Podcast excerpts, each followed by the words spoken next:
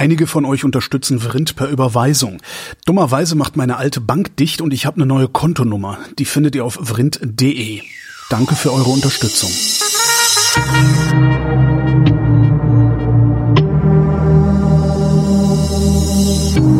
Wer redet, ist nicht tot. Willkommen zum Geschichtsunterricht mit Matthias von Hellfeld. Hallo Matthias. Sei gegrüßt. Eventuelle Tonstörungen bitten wir zu entschuldigen. Wir nehmen heute unter etwas erschwerten Bedingungen auf. Thema heute. Die Märzrevolution. Revolution, Revolte, die März, die, da, 18, Thema heute 1848. genau. Es geht um die Märzrevolution äh, im März, man glaubt es ja kaum, 1848 in Berlin. Mhm. Ähm, aber es hat natürlich auch woanders im deutschen äh, oder das kann man, war noch nicht das Deutsche Reich, sondern in, im Deutschen Bund. Nein, nein, das Deutsche Reich war 1871, aber im Deutschen Bund gegeben. Mhm. Ähm, und die Frage war jetzt einfach, ich habe das in der Schule immer schon nicht verstanden, warum heißt das überhaupt vor März und was ja. ist das eigentlich alles? Und ähm, ich kann jetzt insofern zur Aufklärung beitragen, als ich es jetzt weiß. Und insofern werde ich das jetzt auch mal kundtun. Ähm, ein kleines, eine kleine Expertise aus dem großen Schatz unnützen Wissens. Genau. Aber ähm, Vorsicht, nicht wie neulich, äh, was war denn das für eine Sendung, wo sie uns so fürchterlich gescheuert haben für, ach ich weiß nicht, also nichts für ungut Leute. Wir sind ein Laber-Podcast, wir tun nur so, als wäre, wären wir komplett also ich tu nicht so, bei mir merkt man es, aber Matthias, der, also ja. alles wird gut, Kinder. Wie, wie auch immer. Also vor März ist die Zeit vor dem März, in dem die Revolution stattfand, nämlich 1848. Mhm. Und bedeutet alles das, was an Forderungen, an Ideen, an revolutionären Erscheinungen äh, zwischen, und das ist jetzt wichtig, dem Ende, ich sag mal, des Wiener Kongresses, das war 1815 mhm. in Deutschland stattgefunden hat, und dem Beginn der tatsächlichen Revolution, nämlich im März 1848, ist der Vormärz. Das ist, wäre, das ist viel Zeit, das sind 30 ja, Jahre, kommt auch, 35 da Jahre. Kommt auch gleich noch was dazu. Okay. Aber wäre die Revolte in Berlin am 25. April gewesen, dann hieße es der Vorapril. Nee, das ja? klingt scheiße, das hätte niemand das so genannt. Die hätten sich was anderes ausgedacht. ja, kann schon sein. Aber jedenfalls, der Vormärz ist äh, der, die Bezeichnung dafür, dass eben ähm, seit dem Wiener Kongress bis zum März 1848 bestimmte Dinge als Forderungen der nationalen Opposition in Deutschland schon laut geworden sind. Und warum eigentlich 1815, Ende des Wiener Kongresses? Weil, und das finde ich auch so für die europäische Geschichte eigentlich eine ganz interessante Erkenntnis, beim Wiener Kongress ist tatsächlich eine große europäische Neuordnung äh, durchgesetzt worden, die allerdings eine Art Wiederherstellung der alten Ordnung war. Aber sie war immerhin anders als das, was bei Napoleon gedacht war oder von Napoleon angestrebt war. Und bei dieser Restauration, so nennt man das äh, unter Historikern, bei dieser Restauration hat man sich nicht darauf verständigen können, in der Mitte Europas, dort, wo bis zum heutigen Tage die Deutschen leben, einen, ich sag mal, Gesamtstaat, einen Nationalstaat herzustellen, weil da gab es sehr viele Gründe, warum das so sein kann. Da können wir auch gleich drüber reden.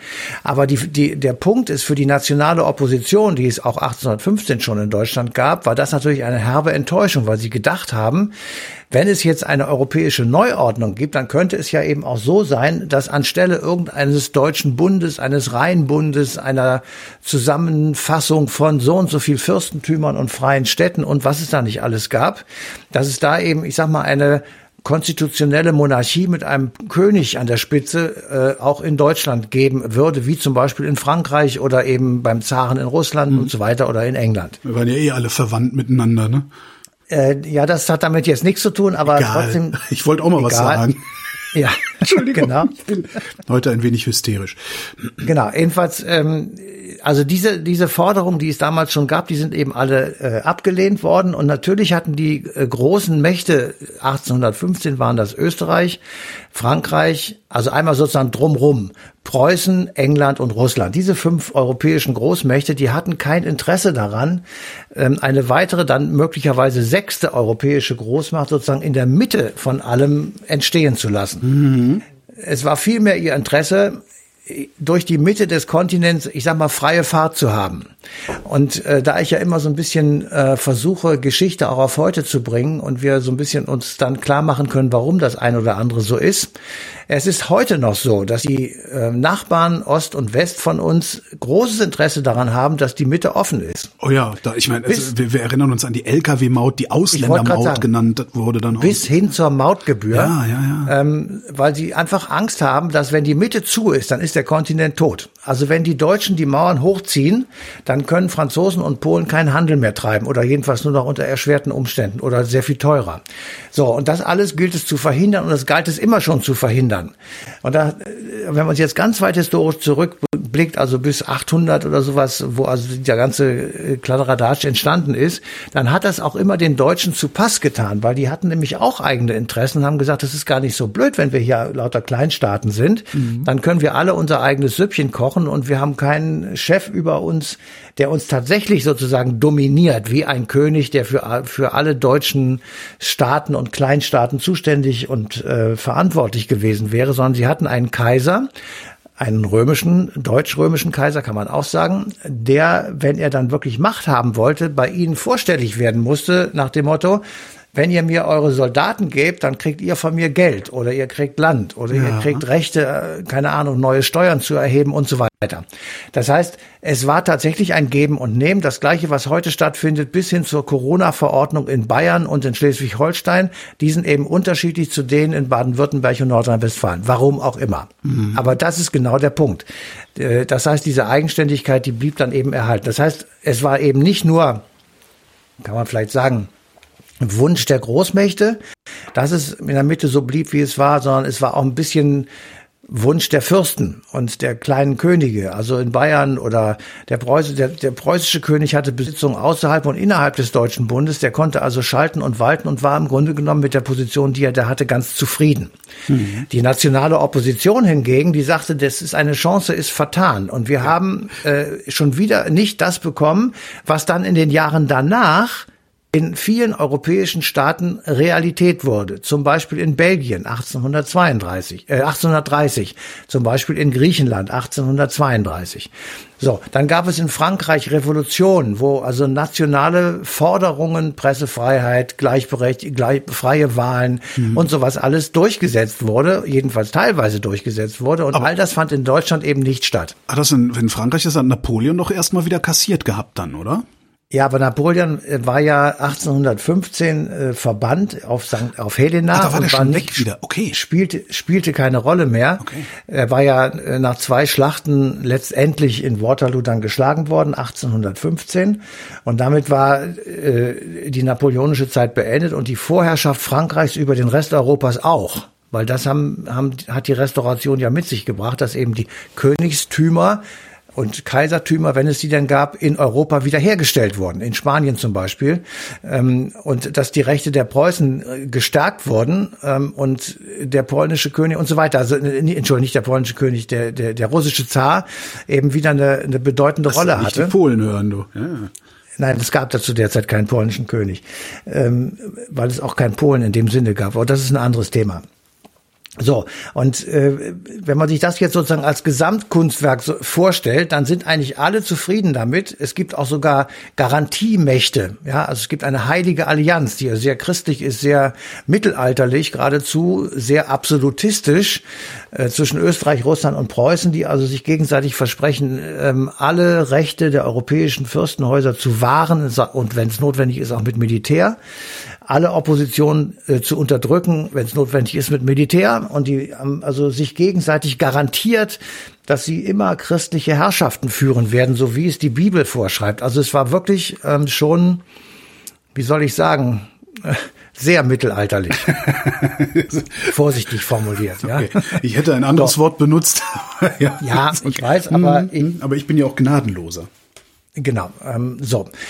Also das ist die Endposition 1815. Äh, man nennt es Restauration. Ein Begriff, der da äh, für alle noch von der Schulzeit herkommt, ist Fürst Metternich, österreichischer Außenminister, äh, kommt aus dem Geschlecht des gleichnamigen Sektes und ähm, ist Der hat, insofern der, hat einen, der hat einen Polizeistaat äh, äh, errichtet dann letztlich, oder? letztendlich, ja, er hat sowas, ja, er hat auf jeden Fall sehr starke polizeiliche Kontrollen über äh, eben auch Deutschland ausgeübt, ähm, weil diese Gesamtordnung ähm, beinhaltete eben auch, dass es einen deutschen Bund gab. Der wurde 1815 ins Leben gerufen und der stand also war jede von den insgesamt 34 Einzelteilen mit einer Stimme beteiligt. Es hätte dann 17 zu 17 ausgehen können. Die entscheidende Stimme war dann der österreichische Kaiser beziehungsweise sein Delegierter, der den Vorsitz über den Deutschen Bundestag hatte, der in Frankfurt tagte. Und äh, immer dann, wenn es irgendwie streitig wurde, konnte der österreichische Delegierte sagen, ey, wir machen es so oder eben so. Ähm, gleichzeitig waren äh, die europäischen Mächte am Deutschen Bund als stimmberechtigt beteiligt, zum Beispiel das Königreich England über seinen äh, Besitz oder seine familiären Verbindungen zum Königreich Hannover. Also die Hannoveraner saßen ja lange Zeit auf dem englischen Königsthron Ja. und hatten in Hannover ein Königreich, das aber stimmberechtigt als Teil des Deutschen Bundes war. Das heißt, der englische König konnte im, im Bundestag auch seine Interessen durchsetzen. Unmittelbar oder war das eher so ein, so ein kurzer. Dienstweg, den er, okay. Nein, nein, unmittelbar. Er hatte ein Stimmrecht. Er war durch das Königreich Hannover war Teil des Deutschen Bundes und das Königreich Hannover gehörte England. Okay. Ganz einfach. So, das gleiche gilt für Österreich. Also Österreich hatte Besitzung im Süden Deutschlands und war deswegen stimmberechtigt und sowieso mit dem Vorsitz stimmberechtigt am Deutschen Bund. Und in Limburg ähm, herrschte die Niederlande. Insofern war Deutschland, also das, was man Deutschen Bund nennt, also Deutschland, ähm, zwar einerseits unter dem Schutz der Großmächte, die gesagt haben, wir wollen, dass diese Ordnung so erhalten bleibt, wie sie ist. Auf der anderen Seite waren sie aber auch gebunden durch die Großmächte, weil die eben entscheidend mit an den, den Stimmenverhältnissen beteiligt waren und sie garantierten, dass es ohne ihre Zustimmung keine Veränderung der Binnengrenzen geben durfte. Also würde man zum Beispiel, hätte man ja sagen können, die deutschen Fürsten kommen überein, dass alle ihre Binnengrenzen wegfallen und sie Deutschland gründen. Ja. So, hätten, hätten sie ja sagen können. Durften sie aber nicht, weil die Garantiemächte dafür gesorgt haben, dass das genau nicht gemacht wird. Also das ist, das war sozusagen verboten. So, ähm, also es gibt äh, keinen deutschen Nationalstaat, es gibt keine konstitutionelle Monarchie und es gibt eben auch nicht, und das ist für so eine nationale Opposition natürlich extrem wichtig, keine bürgerlichen und Menschengrundrechte wie in Frankreich seit äh, 1789 oder seit den Verfassungsveränderungen, die es da dem, im Laufe der Französischen Revolution gegeben hat, oder schon früher wie seit der amerikanischen Unabhängigkeitserklärung. Das ist das älteste Dokument, äh, in dem diese Grundrechte ähm, für Menschen festgeschrieben werden. 1776. So, also in Deutschland gucken Sie, diejenigen jedenfalls, die national äh, angehaucht waren, gucken in die Röhre und fangen an, allmählich so vor sich hin zu rumoren. Ja, das wird, wird schwierig allmählich für die Herrschenden. Der erste Punkt ist das Wartburgfest 1817. Und wenn wir jetzt äh, kurz die Augen schließen und sagen 1517, was war denn da wohl? Dann erinnern wir uns an die sogenannten Thesen, den Thesenanschlag Luthers, den es nie gegeben hat, jedenfalls die Veröffentlichung der Thesen Luthers zur Reformation oder zur Reformierung der römischen Kirche. Moment. Und viel, war das Wartburgfest tatsächlich 300 Jahre nach Luther und das war Absicht des ja, Datum? natürlich war das Absicht. Ach, das zweite, das, die zweite Absicht, ja, das erkläre ich dir auch gleich warum. Und die zweite, ähm, das zweite Datum, was äh, sozusagen prägend war dafür, war die Völkerschlacht bei Leipzig, die war vier Jahre vorher. So. Warum Wartburg? Warum Völkerschlacht? Völkerschlacht bedeutet die Europä also für die Protestierenden, die nationalen Protestierenden von damals, sehr viele Studenten, aber auch Professoren und Intellektuelle. Ähm, die europäischen Völker haben sich vom Joch äh, der Unterdrückung befreit und möchten jetzt gerne auch den Lohn dafür haben. Wer hat's denn da unterdrückt? Naja, sie haben keinen Nationalstaat bekommen, sondern. Ach so, okay, so gesehen, ja, okay. Mhm. Ja, und äh, der, jetzt ist die Frage, wer hat es denn mal geschafft, sich von einer Unterdrückung zu lösen? Antwort Luther. Der ah. hat nämlich äh, die protestantische Kirche aus der katholischen herausgeführt, weil er eben der Überzeugung war, und das ist ja auch nicht ganz falsch gewesen, dass die römische Kirche äh, die Christen mehr ausgepresst als, ähm, ich sag mal, spirituell erfreut hat. Ja. Äh, und insofern waren diese beiden Anlässe äh, durchaus, äh, ich sag mal, sinnstiftend. Das ist auf der Wartburg 1817 im Oktober schon ziemlich zu einer Sauferei ausgelagert und ausgeufert. Es waren viele Studenten und viel Bier. Mhm. Ähm, und das, was dann im Nachhinein gesehen wirklich auch bedenklich war, es hat Bücherverbrennungen gegeben äh, unter anderem eben die Gründungsakte des Deutschen Bundes. Äh, das wurde dann so ins Feuer geworfen unter Anspielung ähm, auf dieses Kirchenrechtsbuch, das Luther damals ins Feuer geworfen hat, mhm. ähm, um da sozusagen den Bruch endgültig zu machen. Dann wurden so preußische Uniformteile in, ins Feuer geschmissen und sowas alles. Also es wurde tatsächlich. Ähm, und damals hatte das ja eine ganz andere Symbol. Also wenn du heute irgendwie eine Kopie vom Grundgesetz irgendwo in, in, in Scheiterhaufen wirfst, äh, sagt jeder normale Mensch, ja komm, mach mal Fenster auf, du Idiot, und gut ist. Aber damals war das ja wahrscheinlich ein Affront sondergleichen. Das war ein massiver Affront. Ja. Und der hatte eben auch etwas zur Folge. Also es äh, kam dann noch ein paar andere Dinge. Es gab einen Mordanschlag auf einen, ähm, auf einen deutsch-russischen Dichter. Ähm, und äh, es gibt also ganz viele äh, Kleinigkeiten sozusagen, die dann letztendlich dazu geführt haben, dass die Garantiemächte des Wiener Kongresses sich überlegt haben, wir brauchen jetzt eine Art Repressionsinstrument und das war das, was du am Anfang gesagt hast mit dem Polizeistaat, mhm.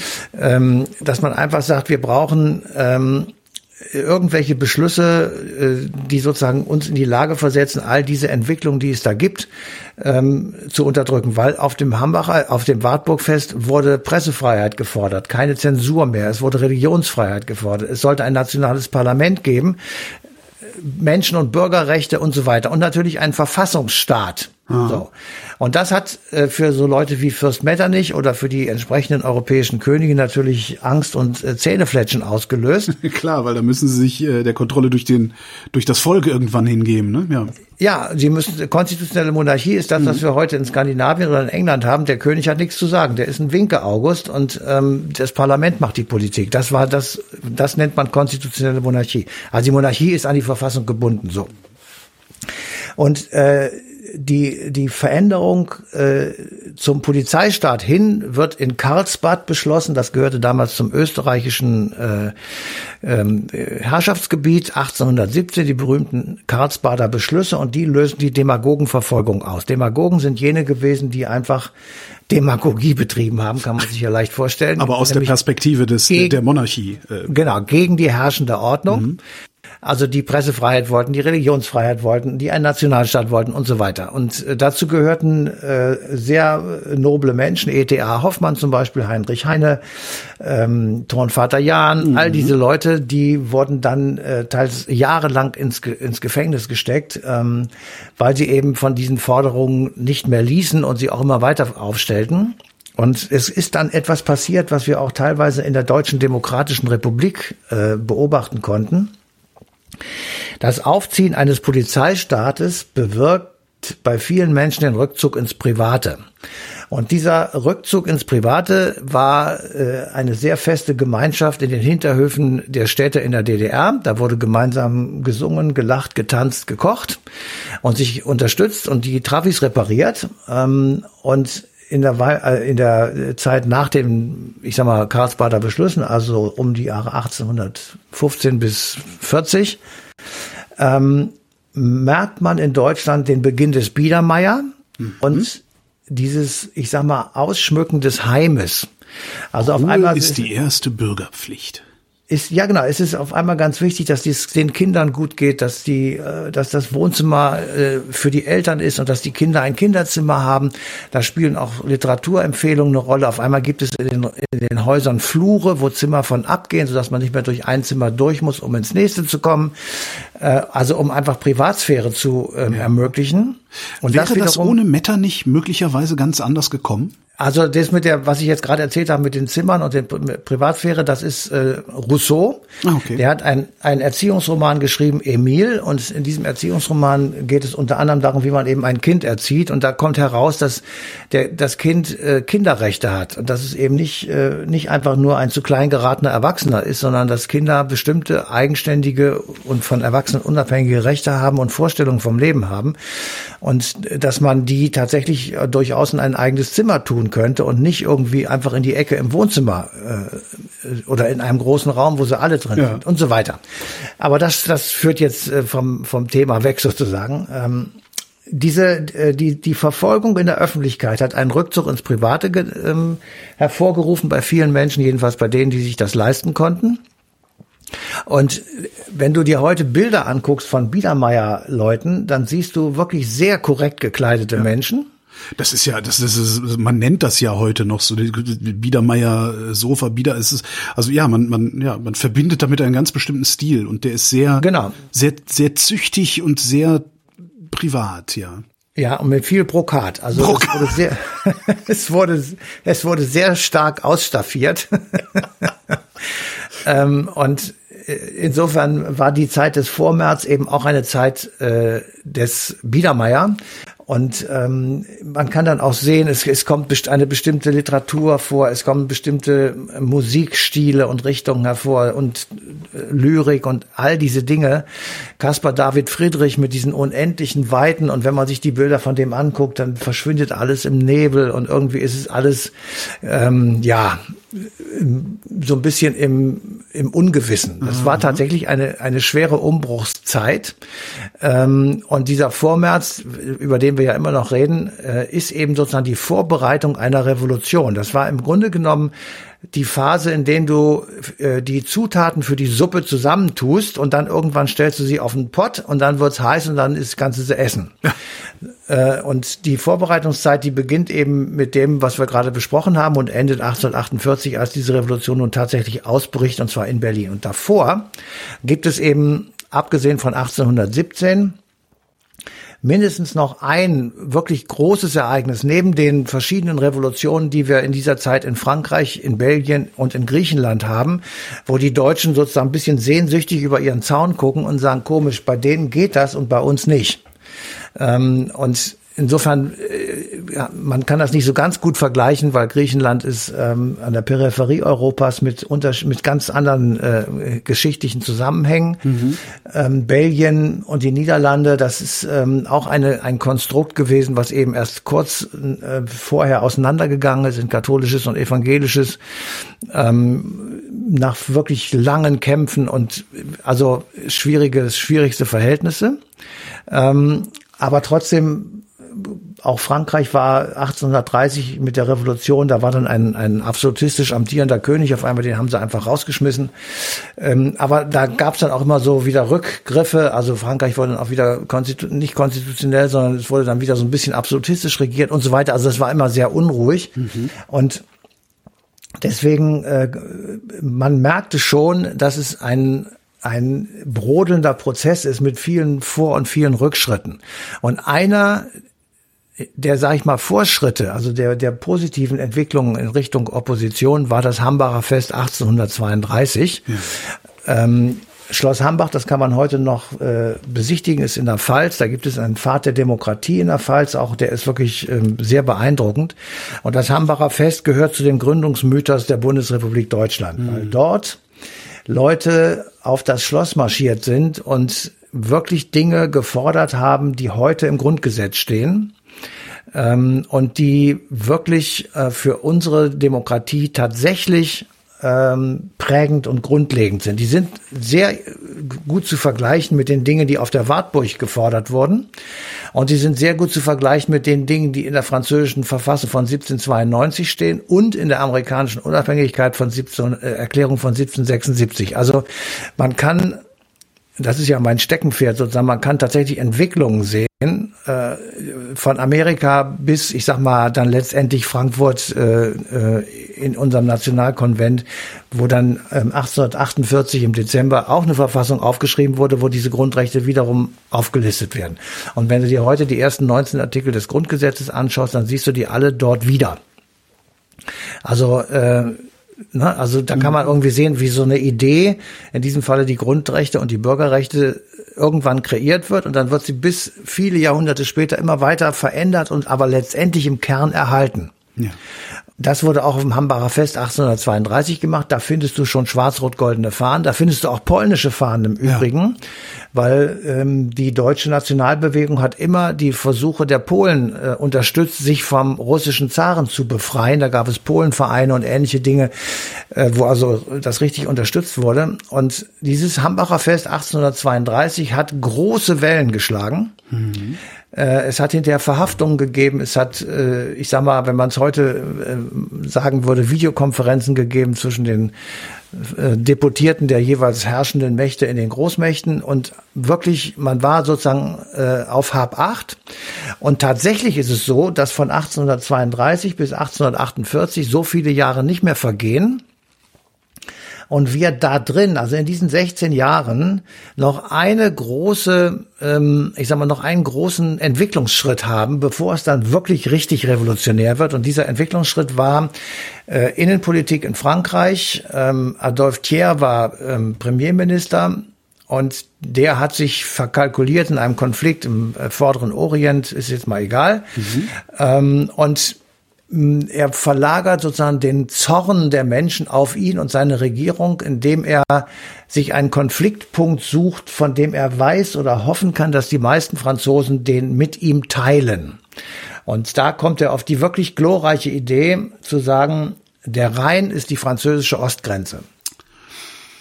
Das würde bedeuten, dass, äh, ich sag mal, bis 50 oder 70 Kilometer bis Aachen sozusagen alles französisch wäre. Mhm. Ähm, und Teile Kölns auch, stelle ich gerade fest.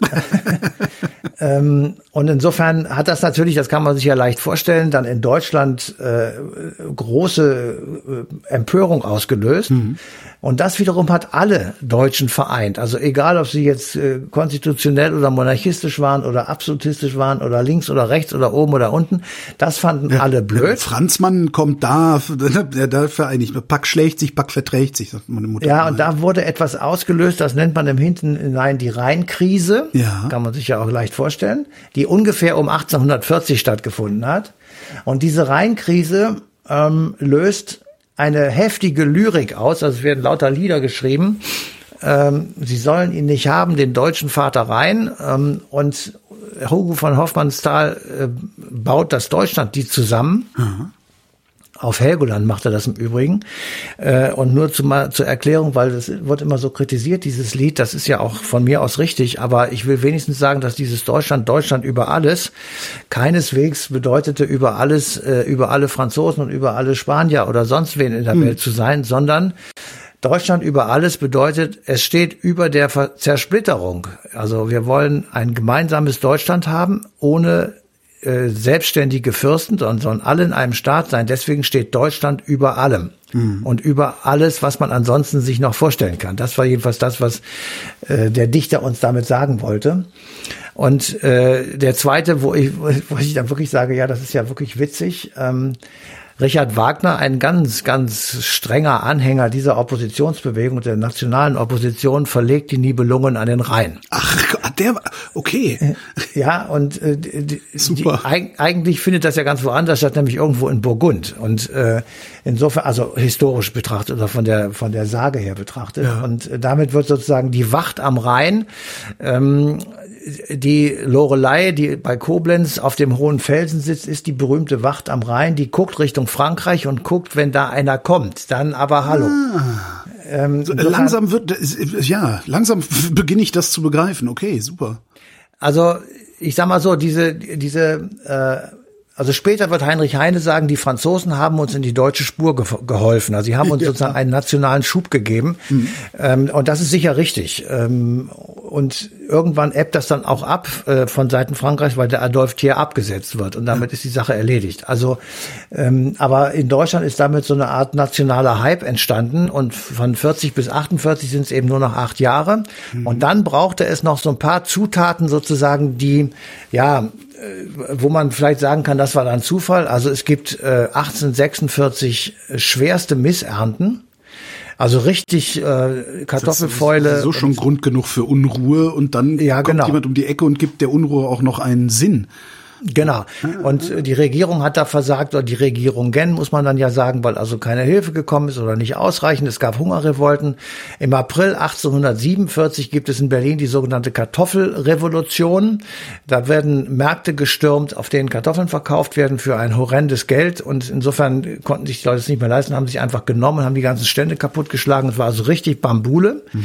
Und äh, je mehr Menschen davon betroffen waren, desto mehr schlossen sich den, den Forderungen der Opposition an, einfach aus einem ganz einfachen Grund, weil sie glaubten, die Regierungen, die sie vertreten, sind nicht in der Lage, das Chaos, in dem sie leben, mhm. äh, zu regeln. Ja. Es läuft aus dem Ruder in deren Vorstellung. So. Und über dem, was wir jetzt bis, bisher besprochen haben, steht ja auch noch, und deswegen ist es sowieso erstaunlich, dass es so lange gedauert hat mit der, Re mit der Revolution, die industrielle Revolution. Das heißt, auch in Deutschland wurde ja, ich sag mal, der Agrarstaat runtergefahren und der Industriestaat hochgefahren. Mhm. Das bedeutete im und das ist ein, ein, ein Prozess, der wirklich auch bei der Digitalisierung und beim, so, das kann man überall wiedersehen. Während du den einen Zweig abbaust, produzierst du dort Arbeitslosigkeit. Ja. Dann baust du den anderen Zweig auf, dort produzierst du Arbeitsplätze, aber nicht in gleichem Maß und nicht so schnell, wie du woanders abbaust. Genau. Und vor allen Dingen mit anderer Qualifikation in der Regel. Äh, auch das. Und die Leute, der Mensch selber ist ja auch langsam genug. Das heißt, du hast immer so eine so eine gewisse Phase, äh, in der ja nicht ja in der die genau. Leute keinen hast, Job finden, obwohl es genug Jobs hast, gibt. Ja du hast strukturelle Armut und das nennt man Pauperismus, also wo du ja. sozusagen als Arbeiter arm bist und auch bleibst, obwohl du nichts dafür kannst. Du arbeitest wie verrückt. Denk mal an den Weberaufstand von Hauptmann, ja, wo, wo beschrieben wird, dass die Weber in Schlesien selbst ihre Kinder äh, an den Start bringen müssen und sie verdienen immer noch nicht genug, um überhaupt damit leben zu können. Das heißt, es gibt eine Revolte. Ähm, aber dieser Wandel vom Agrar zum Industriestaat, äh, in dem auch die Textilindustrie schrumpfte, schrumpfte im Übrigen, weil es eben Maschinen auf einmal gab, also Spinning Jenny, das war ja der Anfang der industriellen Revolution, also eine Spinnmaschine, die mehr als einen Faden verarbeiten konnte. Mhm. Ähm, und damit sozusagen beginnt äh, dann, äh, ich sag mal, der, der wirklich strukturelle Wandel auch eben in der, in der deutschen und in der internationalen Textilindustrie.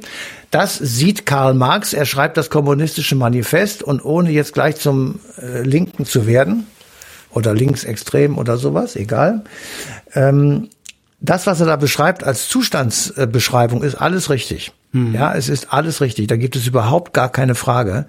Ähm, und die, ich meine, die Konsequenzen, die und die Schlussfolgerungen, die er da zieht, die sind nicht eingetroffen. Aber die Anamnese sozusagen, die ist komplett richtig und die beschreibt exakt die Lage vor Beginn der deutschen Revolution im Jahr 1848.